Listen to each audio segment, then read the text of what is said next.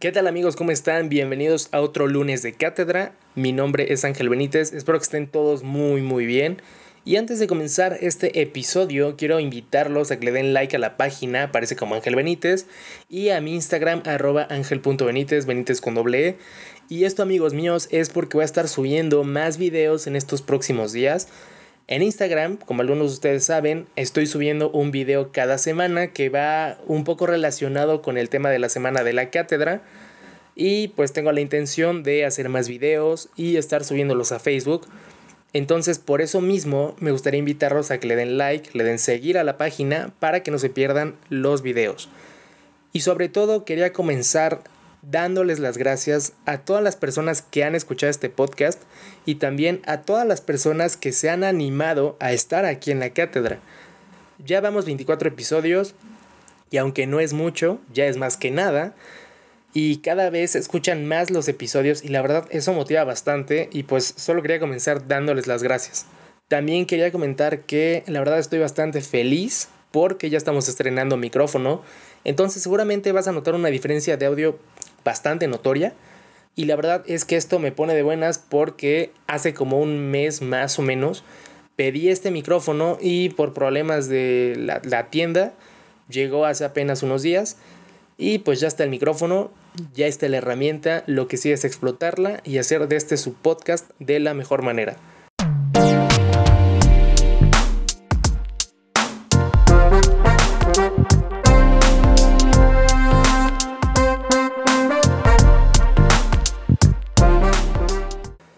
Y pues bueno, ya después de una intro un poco más larga de lo habitual, vamos con el tema de esta semana y es que para esta ocasión toca hablar de OnlyFans. Seguramente a estas alturas del partido ya sabes lo que es OnlyFans, pero por si no lo sabes, OnlyFans es esta aplicación, o bueno, más que una aplicación es una plataforma en donde básicamente cualquier persona puede abrirse una cuenta y una de dos, o creas contenido o consumes contenido justo como cualquier otra plataforma pues de entretenimiento, por así decirlo. Aquí lo interesante de esta plataforma es que el contenido que se sube es privado.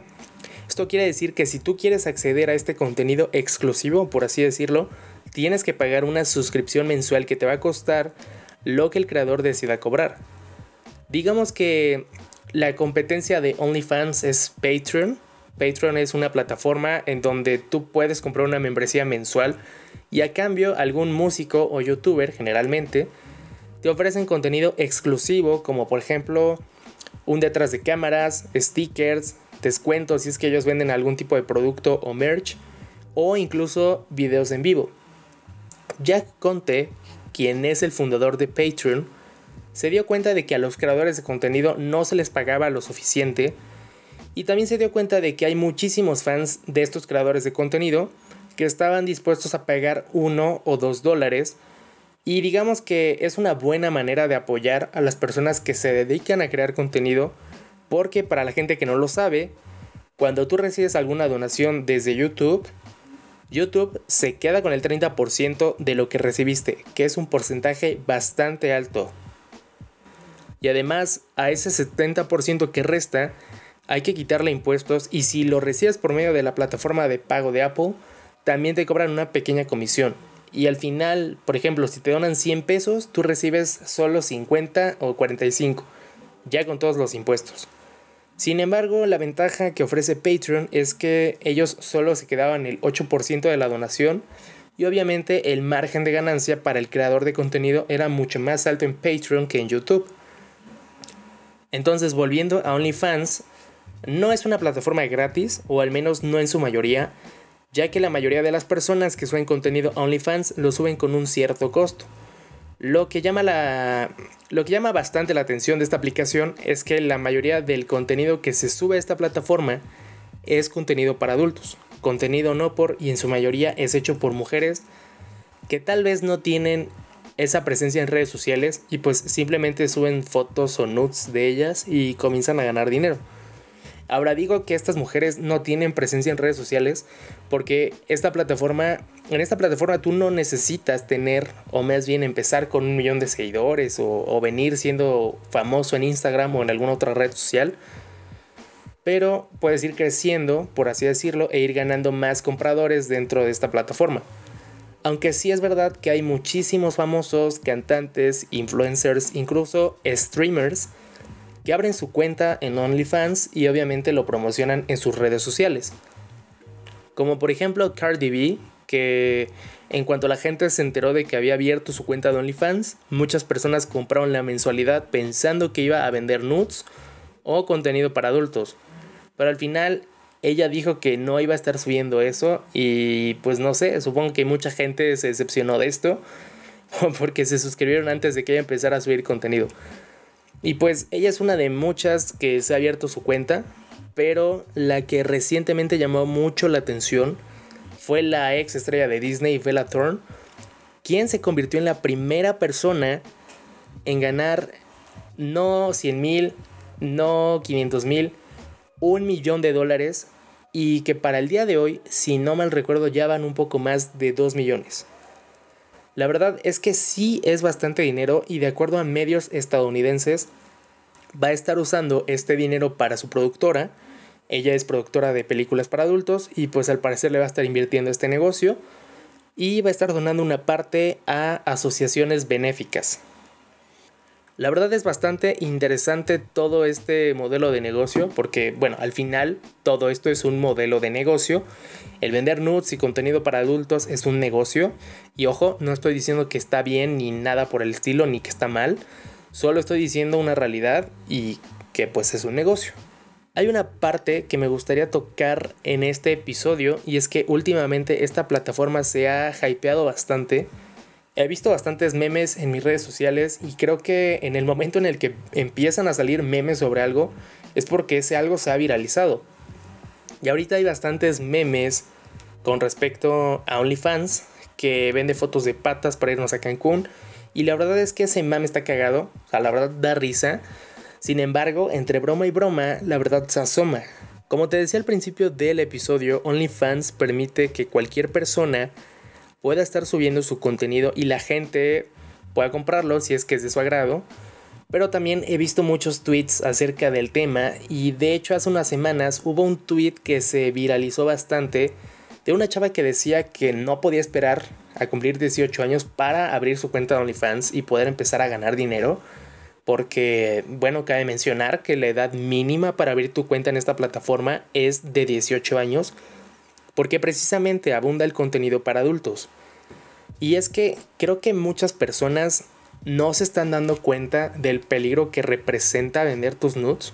La industria del entretenimiento para adultos es una industria muy cruel, en donde se ha demostrado y ha habido casos de actrices y actores que deciden quitarse la vida porque se han deshumanizado tanto la gente los deja de ver como personas y los empieza a ver como objetos sexuales y esto genera muchísima depresión para quien en su momento decidió participar en esta industria.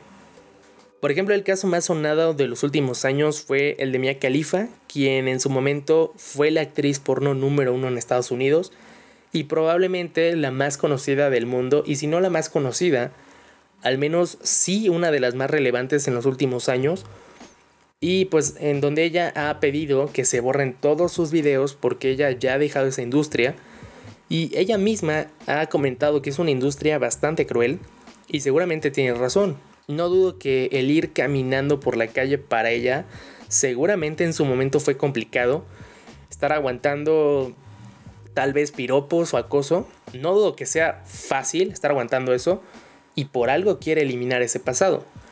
Pero la realidad es que es algo bastante difícil una vez que subes algo a internet. Olvídate de que ese video o foto te pertenece. Porque una vez que este post está arriba, eso deja de ser tuyo. Y ahora pasa a manos de muchas personas. En donde puede que tú tengas la mejor intención o quieras transmitir el mejor mensaje.